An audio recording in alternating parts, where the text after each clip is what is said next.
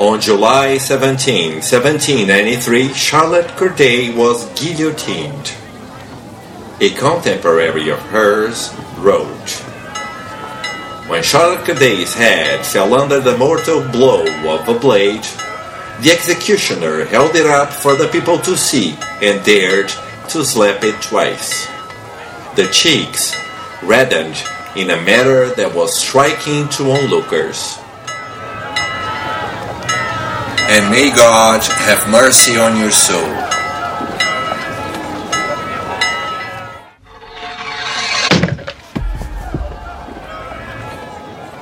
A valet named Legros was sentenced for this gesture, intolerable in this new situation.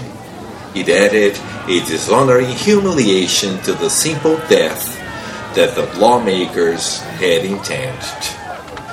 Even if all of those who witnessed the execution did not agree on whether a blush did in fact appear on Charlotte Corday's face, there was no doubt.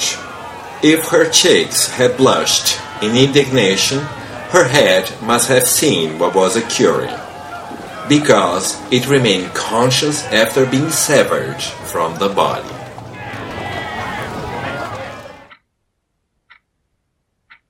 This is a quote from the article The Debate Over Severed Heads by Gregoire Chamayou.